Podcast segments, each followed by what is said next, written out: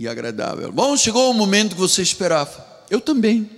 Porque a Bíblia diz que ela, a palavra é uma espada de dois gumes. Quando se prega, ah, o pregador é o primeiro a ser tocado pela palavra. Ela é cortante. Ela separa juntas e medulas a carne do espírito. E diz que ela penetra até os intentos do coração. Né? Deus trabalha no íntimo, no coração, nos intentos do coração. Deus trabalha no interior, para que depois o exterior ah, seja manifestado de forma digna, não é? A posição de um crente. Eu sou o Alfa, eu sou o Ômega. Capítulo 21 de Apocalipse, versículo número 6, diz a palavra do Senhor: Desse-me ainda, tudo está feito eu sou o Alfa e o Ômega, o princípio e o fim. Eu a quem tem ouvidos, a quem ouvir, e quem tem sede, eu vou lhe dar de graça da fonte da água da vida. Que promessa, meus amados, que bênção. Espero que além das minhas palavras, você ouça na realidade o Espírito falar. Amém? Vamos orar a Deus.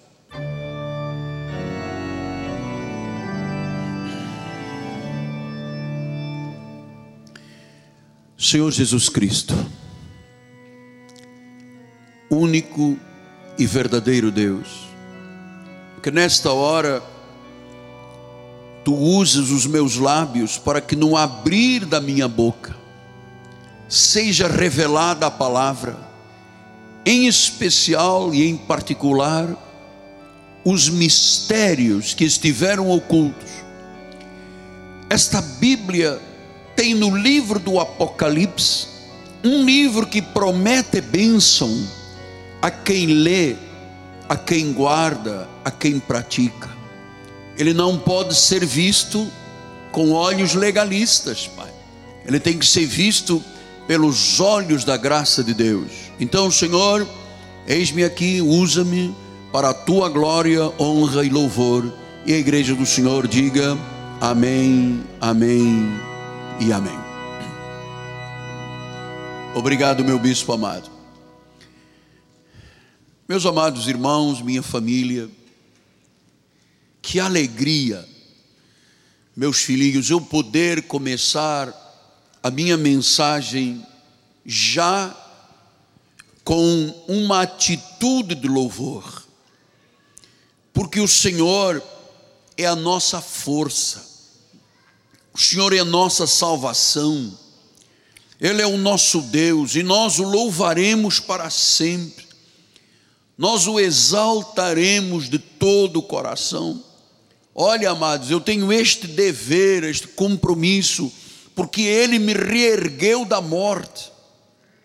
Ele não deixou que os meus inimigos se regozijassem com o meu sofrimento. Eu clamei por Ele e Ele me socorreu, Ele me curou. Ele da cova redimiu a minha alma, preservou minha vida, não permitiu que eu descesse à terra naquele acidente tão grande. Então eu dou graças a Deus pelo seu santo nome, pelo seu favor. O favor de Deus dura a vida inteira. Então, meu espírito louva, o meu espírito engrandece, eu dou graças a Deus para sempre, graças ao santo nome de Jesus, o soberano, o cabeça da igreja, o Deus único e absoluto, que terá sempre o meu louvor o tempo que eu viver nesta terra. Meus amados,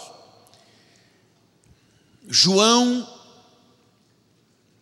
o homem de Patmos, lá no desterro por questões de pregação e questões políticas, num domingo, ouviu um anjo que recebeu de Jesus a revelação, o Apocalipse, aquilo que ele disse: escreve o que foi, o que é e o que irá acontecer.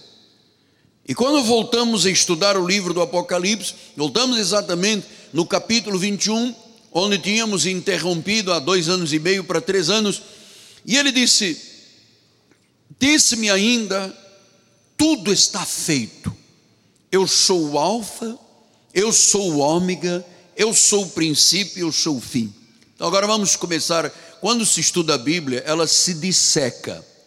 Ela tem que haver um mergulho atento. Não fique preocupado com o relógio. Eu estou controlando, tem dois relógios, um digital e um analógico. Eu tenho esse, esse tempo de respeito com as pessoas, então mergulhe. Não absorva mais nada. O seu lugar é o seu santuário e ouça o Espírito falar. Então ele diz: tudo está feito. No livro de Apocalipse, capítulo 16, 17, ele também diz: Então derramou o sétimo anjo a sua taça pelo ar, saiu uma grande voz do santuário do lado do trono, dizendo: Feito está. Então, é, quando a Bíblia diz que está feito, os americanos dizem it's done, ah, os hispânicos dizem está hecho. O Senhor diz tudo foi consumado. Está dizendo o quê? Que se está feito, o Senhor não está fazendo nada de novo.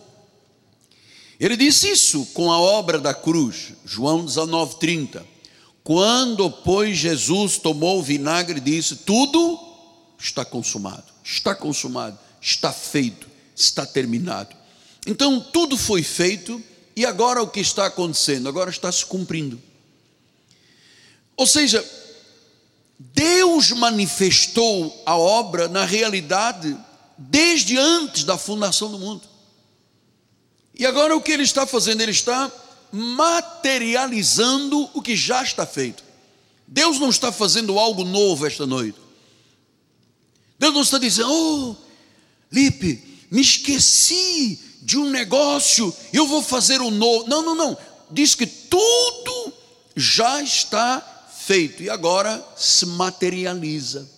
Isso é muito importante porque às vezes você vê erros teológicos. Quando o pregador diz assim: Deus escreve o nome do irmão João no livro da vida agora. Isso é um erro crasso. Nós só estamos aqui porque o nosso nome já estava escrito no livro da vida. Senão não poderíamos estar aqui. Então Deus diz: tudo está feito, tudo que os profetas falaram já está cumprido, agora vai se materializando.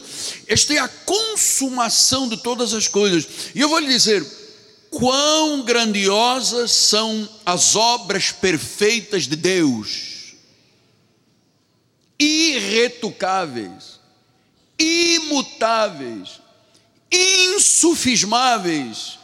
Tudo quanto Deus fez, Ele disse: fez, perfeito. Quer ver uma das obras de Deus já feitas?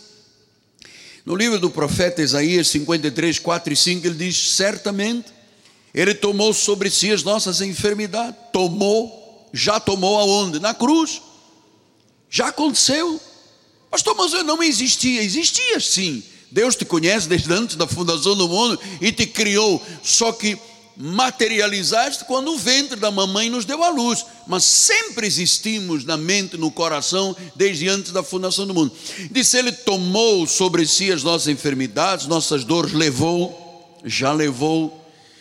Nós o reputávamos por aflito, ferido de Deus, oprimido. Mas ele foi traspassado pelas nossas transgressões moído pelas nossas iniquidades, o castigo que nos traz a paz estava sobre ele, e pelas suas pisaduras fomos, diga fomos, fomos sarados. Quer dizer que eu não posso aceitar doença, a doença para mim chama-se mentira, porque nós já fomos sarados, já aconteceu. E por que, que nós oramos pelos enfermos? Para que se materialize o que já aconteceu na cruz do Calvário. Está feito. Diga, está feito. Diga, está consumado. 1 de Pedro 2, 24, ele diz isso, carregando ele mesmo em seu corpo sobre o madeiro os nossos pecados. Carregou ou não carregou? Para que nós, mortos aos pecados, então o pecado pode ter domínio hoje sobre nós? Não, nós estamos mortos aos pecados, porque ele carregou. Pastor, então quando um pregador diz à igreja, oh, oh, oh pecadores, isso é um equívoco. Porque ele já carregou o nosso pecado, portanto, já se manifestou, e agora, quando eu o confesso e recebo, isto se materializa.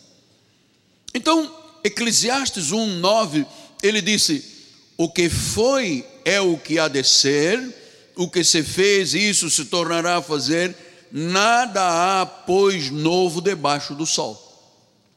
Nada há.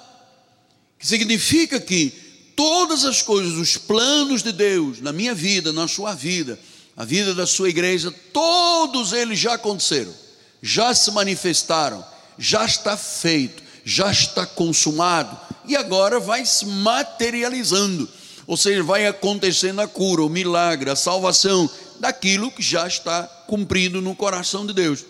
Hebreus 4:4 isso porque em certo lugar, assim diz no tocando sétimo dia, ele descansou, e descansou Deus no sétimo dia de todas as obras que fizeram. Tudo que Deus tinha que fazer, ele fez naqueles dias. Até a morte de Jesus Cristo já foi ali profetizada, já tinha acontecido e apenas se materializou. Então vamos lá voltar Apocalipse 21, 6. Tudo está feito e ele continua dizendo: Eu sou o Alfa, eu sou meu ômega, eu sou o princípio, eu sou o fim. Você sabe que esta expressão é muito importante, porque ela se é, transmite também em Apocalipse 1,8. Eu sou Alfa, o ômega, diz o Senhor Deus, aquele que é, que era e que há de vir, o El Shaddai, o Todo-Poderoso. Então, o que, que Deus está dizendo com esta expressão?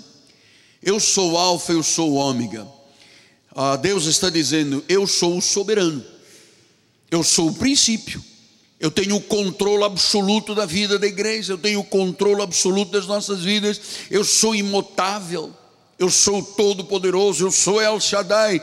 Então, Alfa e Ômega quer dizer a primeira e a última letra do alfabeto grego. Ele disse: Eu sou. E quando o Espírito fala a João, dizendo eu sou, quem é que estava falando aqui? O próprio Deus. O próprio Deus fala a Paulo: olha, eu sou, primeiro, o Alfa, eu sou o princípio, eu sou o Criador, eu sou a origem de todas as coisas. 1 de Coríntios 8,6 ele explica isso. Todavia, para nós há um só Deus, o Pai, de quem são todas as coisas e para quem existimos. Há um só Senhor Jesus Cristo, pelo qual são todas as coisas, e nós também por Ele. Então, eu sou alfa, primeira letra do alfabeto, eu sou o princípio, eu sou o criador, eu sou a origem de todas as coisas.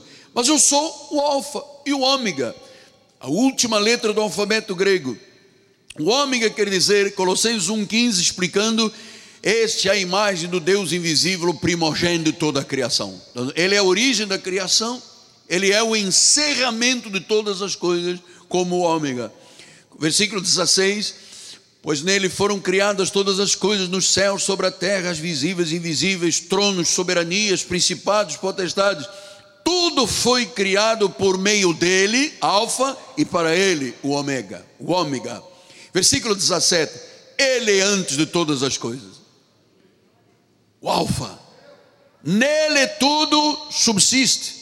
A igreja subsiste porque é dele, não é de César não é César que manda na igreja, é Deus que manda na igreja. Se César promulga uma lei que tenta se sobrepor às leis de Deus, César não tem parte da igreja. Eu disse todas as coisas, ele é o cabeça da igreja, ele é o princípio, ele é o primogênito entre todos os mortos, para que toda, em todas as coisas ter primazia, porque aprova Deus que nele em Jesus residisse toda a plenitude, o Alfa e o Ômega, o princípio e o fim de todas as coisas. Portanto, meus amados, João, eu gosto muito de usar esta expressão, João, o homem de Patmos. Você sabe que Patmos fica lá numa ilha na Grécia, é o segundo lugar mais visitado do mundo. Primeiro, o Muro de Jerusalém, o Muro das Lamentações, Segundo lugar, é a ilha de Patmos, onde Deus se revelou intensa e profundamente a João, resultou no livro do Apocalipse. Apocalipse é o livro das revelações. Então o homem de Patmos tinha que asseverar a majestade, a grandiosidade do Senhor, o princípio e o fim, a origem e a conclusão de tudo. Para que não houvesse brecha, para que a humanidade não pudesse imaginar que Deus poderia ser Buda, por exemplo. Poderia ser Maomé, Shirvá, Confúcio, Gandhi. Ele, ele, João foi intenso, profundo e disse: Olha, não vamos abrir brecha. Deus está dizendo: Eu sou o princípio e o fim. Não há espaço para mais ninguém.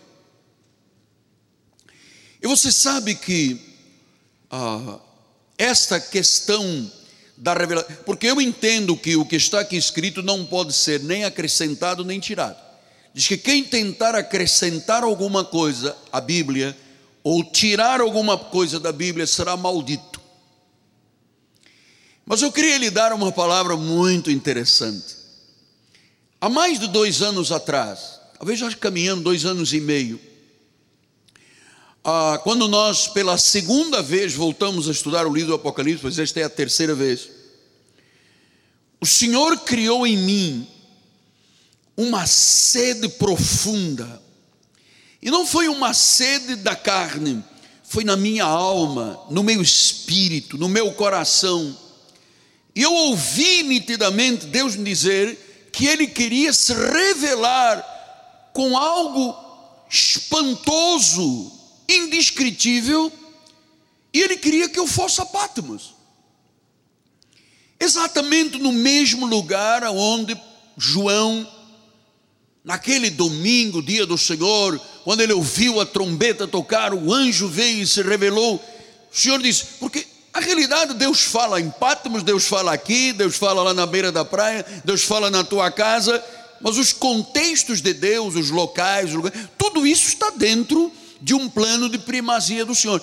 Então ele colocou uma sede, uma fome tão grande, algo que vinha tirando o meu sono e ele queria me mostrar fatos que iriam acontecer e que seriam uma grande bênção para a igreja. Eu sei que nada pode ser acrescentado nem tirado, a Bíblia está completa, está feito, está consumado. Mas Deus continua se revelando aos profetas, porque os profetas falem da parte dele. E eu me lembro que na época várias famílias, e nós temos aqui algumas esta noite, Bispo Jonas, uh, Rodrigo Ambrosio, senhora doutora Indiara, eh, Bispo Bernardo, várias famílias entenderam este chamado e disseram: vamos colaborar com este encontro da ilha de Patmos. Queremos colaborar com esse projeto. Você sabe, era uma coisa inexplicável. Era um, era um sonho, uma revelação, um êxtase, porque Deus insistia com o meu coração que Ele queria me transmitir. E amados, eu vou lhe dizer uma coisa: o diabo se levantou tão enfurecido, tão enfurecido, com mentiras, com setas, com dardos, com murmuração, com contendas, com acusações, que o meu espírito se entristeceu. E eu sei, meus amados, eu já pedi um milhão de vezes perdão a Deus, porque eu não deveria ter ouvido essas vozes, eu deveria ter ido, e eu sei que Deus tem uma porta, em algum momento da minha vida isto vai acontecer, mas eu acho que, eu acho, não, eu acredito que Deus queria preparar, assim como nós tivemos aquelas 12 horas da trombeta, Ele queria revelar, quem sabe se não era este momento que a humanidade estaria vivendo, amado? Não sei. Entende, Fábio? Não sei. O que eu sei é que quando eu anunciei o projeto Patmos, meu Jesus, meu Jesus, se levantaram até famílias da igreja, amado. Gente publicou fotografia, disse que não existia, que era tudo mentira. Eu disse: espera aí. Chamei as famílias que me quiseram abençoar. Está aqui Jonas, que é minha testemunha, está aqui Rodrigues, está aqui a sua doutora Indiara. E eu disse: eu não posso ir, porque todo mundo ficou muito triste, hein? porque criam que isto fosse uma realidade. E eu disse: eu não posso ir debaixo desse fardo que me colocaram nas costas. É? E porque a, a ideia que algumas famílias passaram pelo Facebook é que eu queria fazer é, turismo. E se eu quiser fazer turismo, eu faço. Não, eu não vou num plano de Deus fazer turismo. A verdade é que nós não fomos. Então eu devolvi. Nenhum irmão quis receber. Todos disseram para investir na igreja. O senhor doutor Indiara disse: Vamos ajudar o centro de odontologia, não foi, doutora?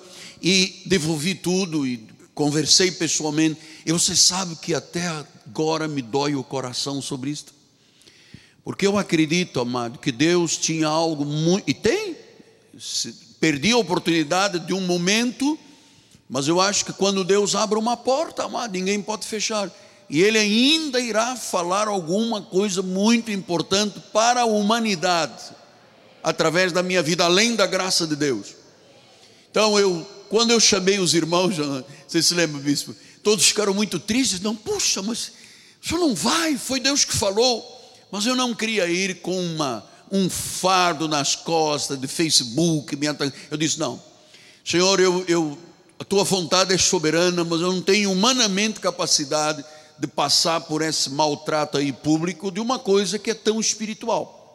Então, é, eu não tenho, volto a dizer, amados, eu não tenho ideia, assim como João não tinha ideia do que Deus iria falar com ele em Pátimos, mas eu aguardo a outra oportunidade de Deus, amado, e mesmo com o Facebook, Instagram, com as mídias todas carregando pesado, eu vou, e irei sim.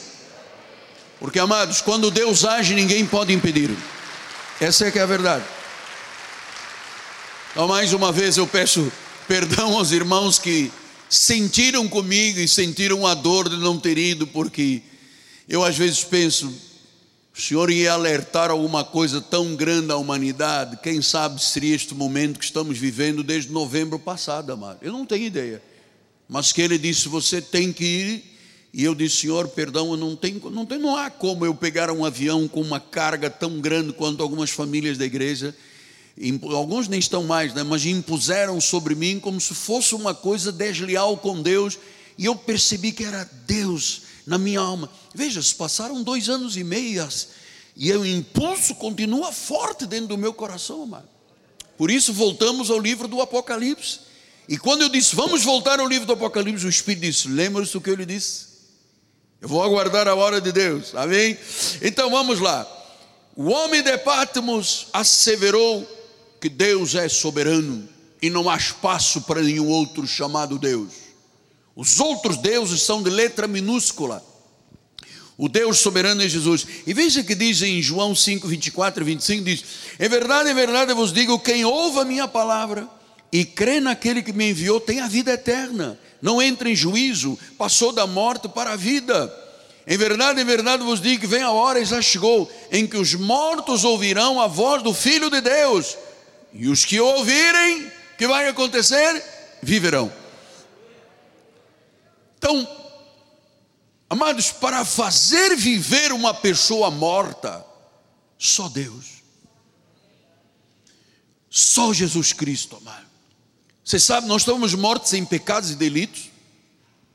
Outros estavam mortos, presos à droga, cocaína, bebida alcoólica, ocultismo, ao desajuste, ao desalento da vida. E disse que quando se ouve esta voz, ele não disse a voz do pregador, a voz do Filho de Deus, a voz que João ouviu, a voz que eu ouvi, amado, que eu ouço todos os dias na quietude, na madrugada, na antemanhã, eu ouço esta voz. Então ele disse: quem ouve esta voz vai viver. Significa que vida só tem significado quando ela é o resultado e o produto de se ter ouvido a voz de Deus. E olha, amados, Deus não fala na trovoada, no vendaval, no fogo, no vento. Deus fala no cicio suave. Ele está falando ao teu coração. Ele está falando ao meu coração. Vamos lá voltar, Apocalipse 21, 6. Então ele disse agora, o soberano diz agora: quem tem sede, quem tem realmente desejo, olha, eu vou te dar de graça, de graça, não tem custo, não tem corrente de sexta-feira, não tem encosto, diz que de graça eu vou te dar a fonte da água da vida. Quem tem sede? João 4,10 diz isso. Replicou-lhe Jesus: se conhecer, quando ele falou à mulher samaritana: se conheceras o dom de Deus, e quem é que te pede dar de beber, tu lhe pedirias e ele te daria água viva. Versículo 13 e 14: afirmou-lhe Jesus: quem beber desta água lá do poço de Jacó, vai voltar a ter sede mas aquele que beber da água que eu lhe der, nunca mais terá sede. Pelo contrário, a água que eu lhe der será nele uma fonte a jorrar para a vida eterna.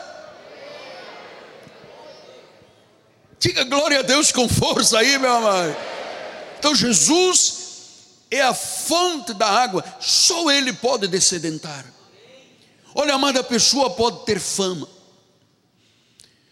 pode ter dinheiro, pode ter posição social alta, pode ser grande, pode ser poderoso, pode ser nobre do nascimento, disse Jesus através de Paulo a Coríntios. Pode ser grande, poderoso, sábio, nobre de nascimento,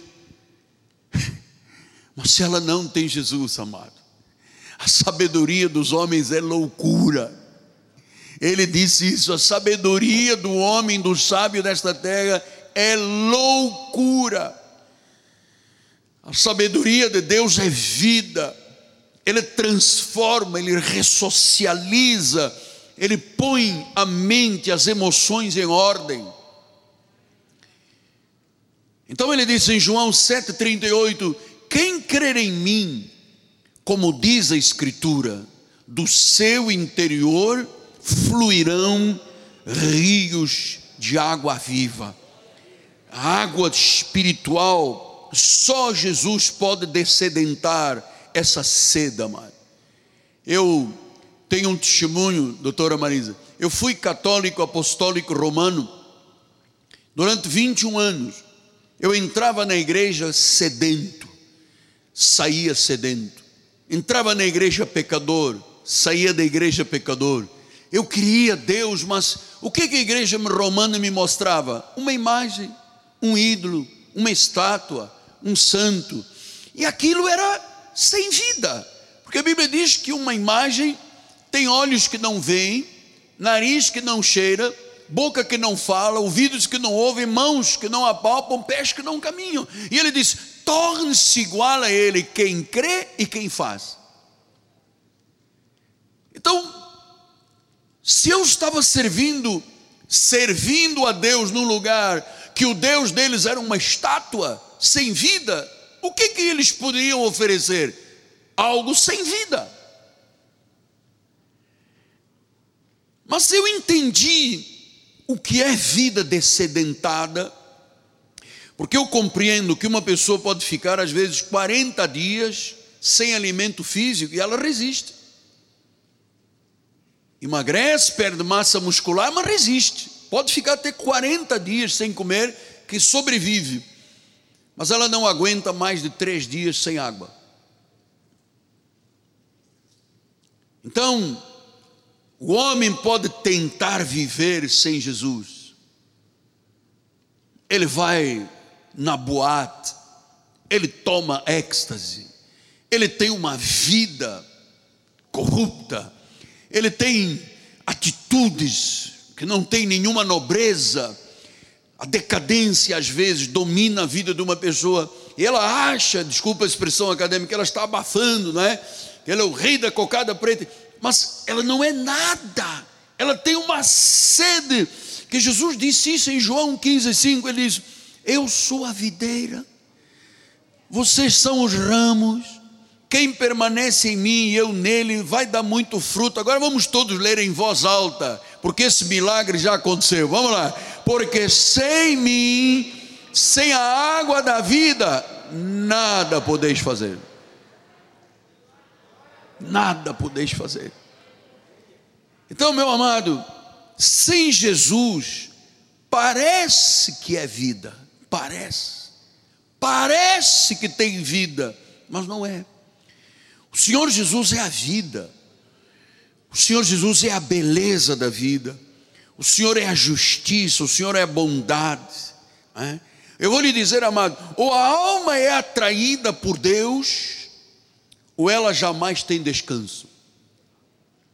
Por isso é que tem gente que pula cemitério, bebe sangue de animal, faz projetos em encruzilhadas, vai na beira da praia, lança flores para as deusas, não sei de quê. Então, é, é, a, é a alma que não tem descanso. É um tipo de ansiedade, de depressão que o ser humano tem quando ele não é descedentado. Você pode me perguntar, pastor, o senhor ainda tem sede de Deus? Não é que essa sede inicial eu não tenho mais, eu estou plenamente satisfeito. Agora você percebe do meu interior e do teu interior está fluindo o rio de água viva. Eu estou descedentado para aquilo que era a minha chamada. Claro que eu tenho sede, eu quero ver mais Deus, eu quero conhecer mais, eu quero ter mais vida de oração, eu quero ser mais intenso. Mas aquela sede que me deu descanso quando eu bebi desta água, só Jesus pode dar. A alma que não é atraída por Deus não tem descanso. Jamais. O indivíduo se mete bebendo bebida alcoólica, se droga, porque na realidade é a alma que não tem descanso. A pessoa pode dizer: Ah, porque eu, sabe, fui em dez baladas, beijei 30 pessoas, mas isto não satisfaz espiritualmente. Então Jesus vem e diz: Eu tenho uma água de graça, uma água que dá vida plena, uma água que mata descedenta a sede, é, porque essa água, ela é o oposto à vida de incredulidade, à vida do vício, à vida do fracasso, Quer dizer que quando eu confesso Jesus, quando eu ouço o Espírito falar, esta fonte vem e descendente, ela dá descanso. Jesus diz isso: você está cansado, você está sobrecarregado, eu vou te aliviar. Você vai encontrar o que? Descanso para a sua alma. Descanso eu nunca tive com Nossa Senhora de Fátima, São Judas Tadeu, com nenhum dos é, santos, chamados santos, que a maioria deles nem existiram, da igreja católica, nunca tive descanso. Sentia um mal-estar na vida, mas naquela, naquele leito de enfermidade, naquele hospital, quando o anjo do Senhor passou na forma de uma mulher e disse: Você vai ser um pregador que levará a palavra de Deus à volta do mundo. Naquele momento, amar, esta fonte me descedentou, esta água me satisfez. Eu encontrei descanso para a minha alma. Encontrareis descanso. Eu não fico apavorado com seta, com dardo, com fantasma, com ameaças. Eu, sabe, eu tenho descanso na minha alma. Isso é maravilhoso. Então, meu amado, eu preciso agora de te encorajar a beber dessa água esta noite, espiritualmente falando. E eu sei que Deus trouxe alguém esta noite à igreja, que os sonhos da sua vida se desmoronaram. Deus tem alguém me ouvindo que a sua vida é apenas uma sucessão de sofrimentos. Alguém que encaixotou os sonhos da vida. Alguém que está aqui ou me assistindo que vive de ressentimentos silenciosos, lá dentro no coração, na alma, um ressentimento, uma revolta, uma angústia, não tem descanso para a sua alma. Deus trouxe alguém aqui que se afastou de grandes sonhos, que tem medo agora de arriscar a vida, está acomodado à sua vida atual, andando em círculos. Olha, amado, Deus está abrindo uma porta grande esta noite. Não vire as suas costas para a bênção de Deus. Abra-se para as coisas novas que Deus tem. Olha, Deus quer fazer algo poderoso, portentoso, admirável, surpreendente, ilimitável, Ele quer fazer na minha vida e na sua vida. E você sabe, você vai receber aquilo que você crer. Você vai receber aquilo que você espera. Então, você precisa de começar a crer em coisas maiores do que você já viveu até hoje. Você não vai ficar nessa posição o resto da vida, não. Eu lhe garanto que o sonho que Deus tem para a sua vida é muito maior do que você imaginou. Você vai mais longe. Diga eu creio, apóstolo, eu creio. Você vai mais longe do que você foi até hoje. Você vai sonhar, você vai avançar com confiança, sabendo que Jesus é a nossa fonte da água da vida. Você sabe que Deus tem recursos ilimitados para a nossa vida? Então, uma ideia que Deus possa te dar aqui num culto pode mudar o curso da tua vida pode mudar o curso da tua empresa, dos teus negócios, da tua carreira. Um insight. Você pode hoje voltar a estudar, ser um doutor. Você se lembra, seis anos ou sete atrás, nós convidamos a Estácio de Sá, veio aqui fazer exames. Muitos irmãos entraram na universidade. Muitos terminaram nós temos hoje um grupo de doutores na igreja que foi através deste altar. Entre eles está participando o meu sogro, que hoje é um advogado. Já era um senhor aposentado, não tinha mais por que estudar, não há mais. Mas ele, ele sentiu que ele poderia crescer em conhecimento, ele poderia não satisfazer os outros, mas satisfazer a sua própria alma. Ele foi, a bispa Janja foi vários irmãos nós temos aqui, voltaram a estudar, voltaram a botar a mão no arado. Quatro anos e meio depois estavam formados e são doutores. Uma ideia, um insight. Lembra-se o que Jesus disse em Deuteronômio? Eu é que dou forças para adquirir riquezas, eu é que dou insights, eu é que dou ideias, eu é que ponho pessoas na tua vida. Então, meu amado, comece a esperar prosperidade na sua vida.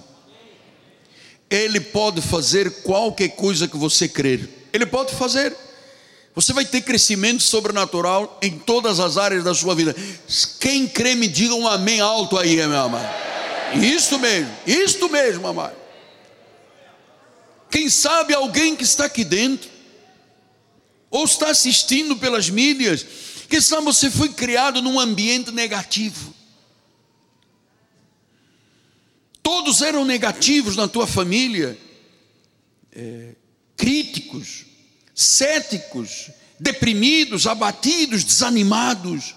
Mas eu volto a asseverar: você pode mudar a sua árvore genealógica esta noite. Você pode mudar, porque Deus o fará, o seu ciclo negativo. Você pode quebrar a maldição da tua família. Você pode, porque a fonte está jorrando neste lugar. Você pode quebrar a maldição da tua família, a maldição da pobreza, da derrota, da mediocridade, das doenças. Você sabe que tem famílias com maldições hereditárias? Você sabe que tem família que o tetaravô, a tetaravô morreu de câncer, o bisavô, o avô, a avó, tem um ciclo de maldição na família. Amado, eu tinha este ciclo de maldição na minha família, você sabia disso? Deus quebrou através da minha vida. Amado, meu avô foi o primeiro engenheiro colonialista de Angola, fez pontes, caminho de ferro, telefones. Meu avô foi uma pessoa muito importante. Tomou um banho quente, saiu, pegou uma rajada de vento. O que, que ele teve no pulmão? Tuberculose no pulmão, não sei o que, que tem. Morreu jovem. Vovó tinha 34 anos, tinha sete filhos. Vovó, que era de descendência indiana, ela não aguentou, ela era tão apaixonada pelo meu avô. Realmente, meu avô era um homem muito lindo. E ele, é, vovó não aguentou com 34 anos, morreu de paixão. Tive um tio, Fernando, comeu uma manga verde, pegou uma biliosa, morreu jovem, estava estudando para padre. Meu tio Álvaro, que tinha sido padre, casou, a esposa dele em seis meses morreu. Eu tive uma tia e um tio com seus filhinhos que eram fazendeiros. O caminhão carregado de sacos de café passou em cima de uma ponte de madeira, caiu o caminhão e eles foram comidos por jacarés. Nossa família tinha um ciclo de maldição. E esse ciclo acabou. Agora, Deus diz que o justo não é desamparado nem a sua descendência. Quer dizer que da minha vida em diante, minha mãe foi salva, meus irmãos conhecem a palavra, minha família conhece a palavra, meus filhos, meus netos, olha a bênção de ter sido quebrada uma maldição de família. Então, amado meu, filho meu, minha amada irmã, o que você decidir hoje vai afetar a sua vida, suas gerações futuras, porque há uma fonte a jorrar da água da vida neste lugar. Seja a pessoa que Deus quer que você seja. Espere hoje um favor sobrenatural de Deus. Livre-se dos pensamentos de derrota e de fracasso. Você pode diga eu posso. Você vai fazer. Deus tem algo grande para a tua vida e para a minha vida. Então vamos começar todos. Vamos fazer um pacto de fé nesta igreja, sonhar sonhos maiores. Coisas grandes. Mais do que nós podemos pedir ou pensar ou imaginar. Eu acredito, Deus, que hoje é o dia. Hoje é o dia. Hoje é o dia. Hoje é o dia. Eu não sei se você agora tem a capacidade. Comece a ver a sua casa nova, a sua empresa, os seus negócios, o seu carro. Comece a chamar a existência sonhos maiores. Você que está assistindo aí em casa, fracassado, derrotado, atirado num sofá, com um copinho de uísque, cheio de gelo, você está comendo caju do Nordeste, pensando: a minha vida acabou. Se a tua vida acabou, nada, tua vida começou hoje. Jogue fora esse copo de gelo e comece a exaltar a Deus, comece a glorificar. Vamos fazer isso aqui na igreja? Levante as suas mãos, levante a sua Bíblia, diga: Deus, eu creio no que está escrito, eu creio na tua palavra, ela é invencível, ela é imutável, ela é poderosa, ela não volta vazia, ela está fazendo a obra, ela está fazendo a obra. Senhor, ensina-nos a sonhar, ensina-nos a acreditar em coisas grandes, coisas poderosas, coisas que nós nunca imaginamos. Tu disseste Eu posso fazer infinitamente mais, eu posso fazer infinitamente mais. Oh, hiperec perissou, eu posso fazer infinitamente mais. Eu creio, meu Deus, eu creio, meu Deus, eu creio, meu Deus, eu creio, meu Deus, eu creio, meu Deus, eu creio, meu Deus, que neste momento há cura divina, há milagres, há prodígios, há maravilhas, há sinais de Deus neste lugar. E se você crê nesta vitória, diga.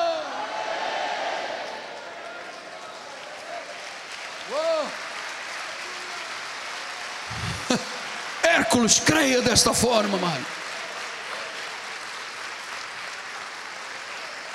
Deus chama a existência coisas que não existem, amado. Esta Bíblia é sagrada, viu, Ariane? Esta Bíblia é sagrada, não volta vazia. Você está lendo aqui? Bíblia sagrada, é aqui que está a fonte da vida, amado. Ui, eu sinto Deus se mover aqui dentro. Tem gente que está sentindo fogo no seu corpo, amado. Eu estou sentindo fogo aqui nos meus ossos, amado. Ninguém pode resistir quando Deus age, amado. Deus não nos chamou para fracasso, derrota, miséria, pobreza, maldições, amado. Isso tudo hoje termina aqui, em nome de Jesus em o nome de Jesus. Estou lhe falando daquele que disse: Eu sou o Alfa, eu sou o Ômega. Olha lá, comece a ver: caiu esse obstáculo, abriu-se essa porta, a doença já vazou da tua vida. Deus está agindo e agindo, Deus, quem o impedirá? Ele disse: Mostrar-te-ei coisas grandes que tu não conheces, mas eu vou te mostrar. Então não fique aí batendo o pé no chão, dizendo, olhando para o chão, cabisbaixo, dizendo: Meu Deus, tem uma epidemia, tem. Amado, isso é a maioria das coisas que se dizem aí nos meios de comunicação são falsos, amado. Creia no Deus vivo.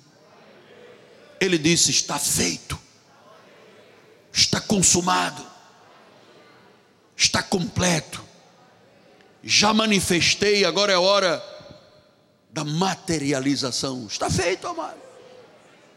O justo viverá pela fé. A fé é a certeza, a fé é a convicção de fatos que não se veem. Eu termino com o testemunho. Eu não sei se isso te cansa, mas como eu não posso parar de glorificar e exaltar a Deus. Há 31 anos atrás, o Senhor disse: Vamos construir uma catedral. Não quero você mais nesse cinema velho aí. Eu disse, Senhor, eu preciso de um terreno grande, pelo menos 10 mil metros quadrados. Chamamos um monte de gente, todos os corretores disseram: não há terreno de 10 mil metros quadrados. O senhor teria que comprar duas vilas, quatro vilas. E o terreno estava aqui, amado. Um dia eu peguei o meu carro, saí do cinema Piedade, nunca, tinha vindo aqui a Jacarepaguá. Entrei, eh, fui na Praça C, quando voltei, parei, tinha uma placa, vende-se. Eu disse, está aqui. Compramos o terreno, não tínhamos dinheiro. Começamos a juntar, pessoas deram carro, anel, joias. Amado, começamos uma grande. Vem o plano Collor, bloqueou o dinheiro de todo mundo. Nós estamos começando as fundações. Deus usou pessoas inimagináveis. Uma senhora católica, Dona Ida, me liga um dia e diz: Venha na minha casa aqui em Copacabana, porque eu já liguei várias vezes para a igreja, o senhor não veio, se o senhor não vier, eu vou dar o dinheiro para o Espiritismo. Quando ela disse isso, eu me arrepiei, meu amado. Já dou um passo, já estou na sua casa. Cheguei lá, eram dez e meia da noite. Ela chegou e disse: Eu te vi na televisão, porque você, Deus me mostrou o teu rosto. Eu estava lá no Monte das Oliveiras orando, apareceu um rosto de um homem sorrindo para mim. Eu e uma voz disse: "Ajuda este homem". E quando eu liguei a minha televisão, o senhor apareceu pregando, e era o seu rosto. Meu rosto em Jerusalém, eu nunca fui a Jerusalém. Como é que o meu rosto apareceu no Monte das Oliveiras, numa, na mente e no coração de uma mulher católica sensível que quando ligou a televisão disse: Este é o homem. Então ela disse: O que, que você quer? O que, que você precisa? E eu andava sempre com a lista do que era preciso para a obra, e logo de uma vez nós precisávamos de um milhão e duzentos, naquela época era muito dinheiro. E ela disse: Faz uma coisa, preencha aqui o cheque, e eu assino, porque eu não sei nem preencher esse valor tão alto. E me deu um cheque. Amado, que grande parte da igreja foi construída com isso. Depois apareceu um homem, um senhor, que tinha uma vida muito pobre, que um dia entrou aqui e disse: Se o que este homem está falando é verdade, eu quero ser rico. E esse homem, vendendo títulos da dívida do tempo de Getúlio Vargas, conseguiu adquirir uma riqueza grande e ele dizimou e investiu na igreja Amado, Deus usou pessoas inexplicáveis. Como aquele senhor advogado que ia lá na piedade e mandava no final do culto o cartãozinho dele dizendo, escrevia assim: Você é um falso profeta. Todo domingo, quando eu terminava o culto, o diácono vinha e ele ficava lá na porta do cinema. O senhor está me chamando de falso profeta? Até que um dia eu disse: Aguarda um pouquinho aí. E deu uma de Dona Laura, fui correr atrás dele. Que a minha mãe corria atrás de quem fazia mal aos filhos, ele ia lá, enfrentava. Minha mãe era terrível, 130 quilos, 1,75m. Quem fizesse mal a um filho, tinha que confrontar a minha mãe. Eu corri para este senhor e disse: O senhor não pode vir aqui me chamar de falso profeta. Não, porque o que o senhor diz é falso, que meu pai a minha mãe. Amado, resumo da história. No domingo a seguir ele veio pedir o perdão, disse: Eu ouvi uma cassete sua e eu queria lhe perguntar: que é que falta para mudarmos para, para a catedral? Disse: Ainda falta muita coisa, falta janelas, piso, banho, ainda fala muito que estrutura disto aqui levou, consumiu muito dinheiro, só o teto disso aí, você nem imagina. Ele disse: Vamos lá. Viemos aqui, estava chovendo. E disse: Só tem lista do que falta? Eu tinha aquelas listas grandes. Quanto é que dá? Oh, também 100 mil dólares, será um valor muito alto. Ele disse à esposa: Assina o cheque aí vamos embora. Uma semana antes me chamou de falso profeta. Uma semana depois me colocou 100 mil dólares na mão. 100 mil dólares significa o que? 500 e poucos mil. Como é que é possível o inimigo da fé de repente mudar-se como um apaixonado pela obra de Deus. Amado, Deus faz isso. Deus faz isso. Você pode enfrentar o gigante como você enfrentou, doutora. Não importa, pode ser cabeçudo, seis dedos em cada mão, pode ter o nome que tiver. Há um nome que está sobre todo nome. Há um nome que está sobre todo nome. Há um nome que está sobre todo nome. Há um nome que está sobre todo nome. Aleluia! Obrigado, Jesus, obrigado, porque esta noite foi uma noite de mudanças. Tu prometeste em tua palavra algo sobrenatural está sobre a igreja esta noite, Deus. Eu recebo as promessas de Deus em nome de Jesus. Eu recebo para a minha vida, para a sua vida. Eu quero que você pense grande, sonhe grande. Pastor, eu estou começando pequenininho. Não importa, o teu consultório, o teu escritório, o teu gabinete, a tua lojinha. Não importa, você pode começar até com um saco vendendo fruta na beira da praia. Você vai se tornar grande. Não é verdade, Rodrigo? Você vai se tornar grande. Você acreditou no que o Espírito lhe falou?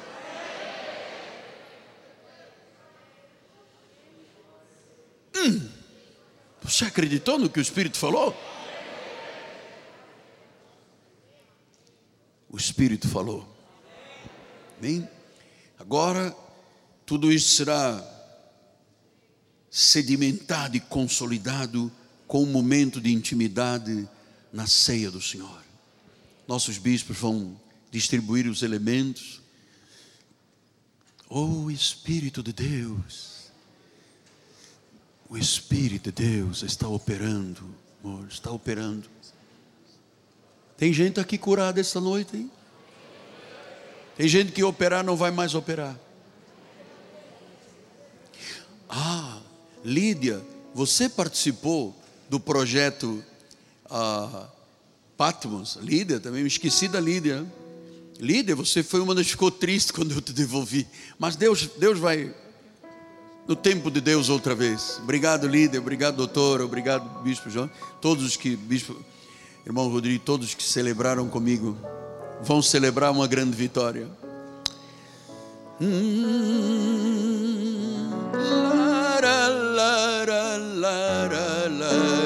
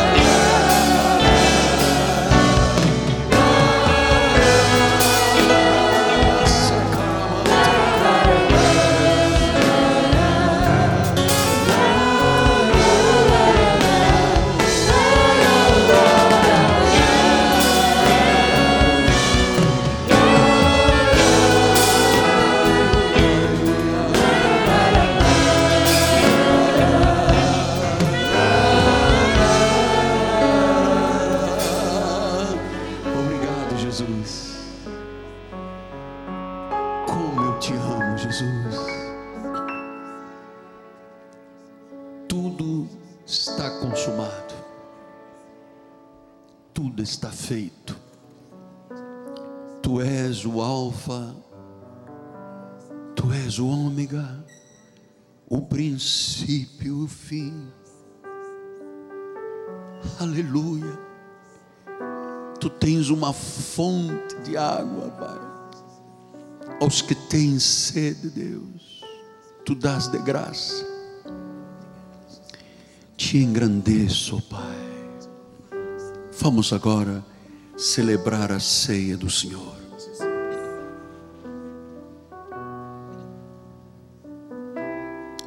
Irmãos, este é o momento de comunhão da igreja, portanto, todos participam juntos. E é um momento, é um memorial. Jesus disse: em memória de mim. Quando Paulo foi arrebatado ao terceiro céu, ele recebeu instruções de Deus para a celebração da ceia.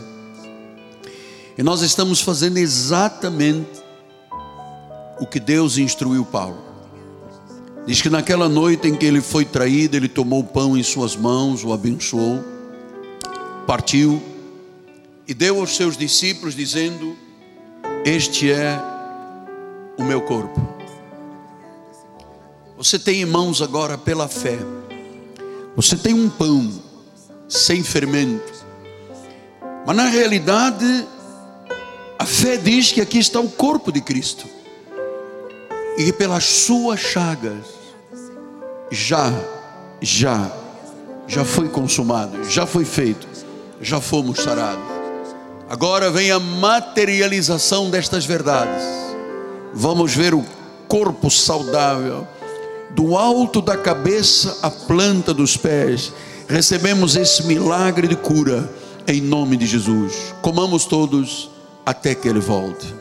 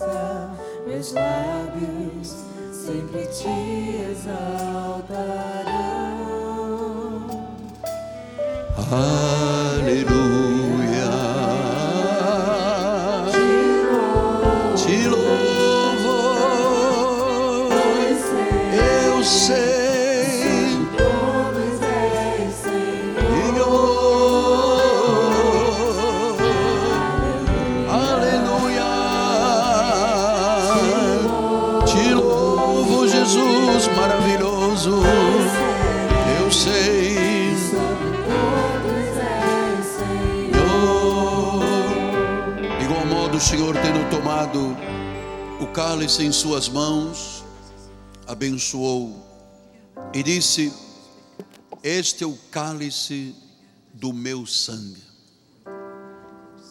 Ele disse: O sangue da nova aliança. O mistério foi revelado. Agora, em memória dele, vamos lembrar que este sangue nos lavou, nos justificou, nos purificou Lembre-se que nós, disse o profeta, éramos como escarlate, como carmesim, vermelhos.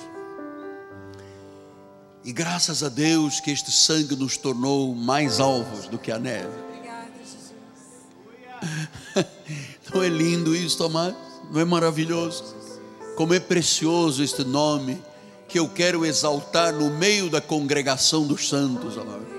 Eu abençoo o cálice e digo: bebamos todos até que ele volte. Este é o cálice da vida, em nome de Jesus.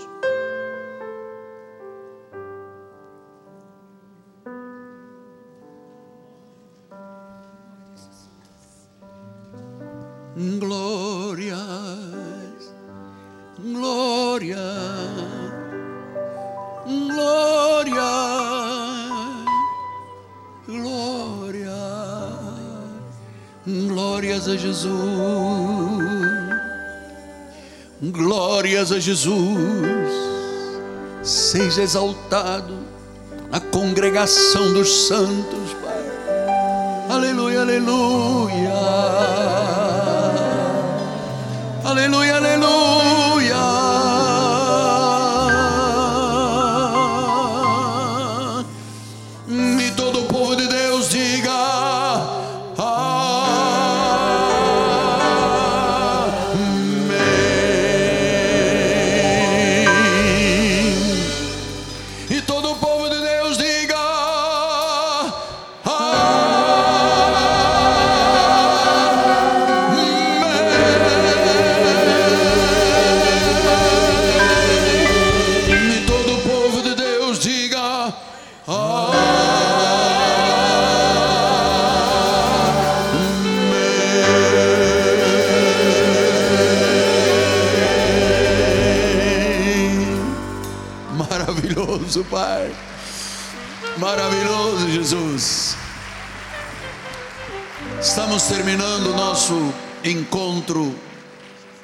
Celebração. Dou graças a Deus por você estar aqui, amado. E você agora voltar à sua casa na plenitude de Jesus Cristo. Vamos ficar de pé, a nossa bispa primaz vai dar a bênção final. Quem precisar de voltar à sua casa, fique em liberdade. Quem puder cantar um corinho conosco será uma bênção extraordinária. Glória a Deus. Levante as suas mãos em gratidão ao Senhor. Obrigada, Pai, por esta noite maravilhosa, Senhor. Obrigada porque Tu és o princípio e o fim, Senhor. Obrigada, Senhor, porque aprove o seu coração, Pai, nos escolher como filhos amados, Pai. E nós saímos daqui nesta noite certos de que nesse mês de agosto, Senhor, nós veremos sim o manifestar poderoso, Senhor, teu manifestar poderoso em nossas vidas, Senhor, na transformação de lares, Senhor, na abertura de portas de emprego, Senhor, na restauração de saúde, Senhor, aquele milagre que parecia impossível, tu irás realizar, porque nós cremos que este mês será uma bênção. Tome posse em nome de Jesus. Que os anjos do Senhor te levem em paz, te livrem de todos os males e que você saia daqui na certeza de que para o nosso Deus não haverá impossíveis. Graça e paz.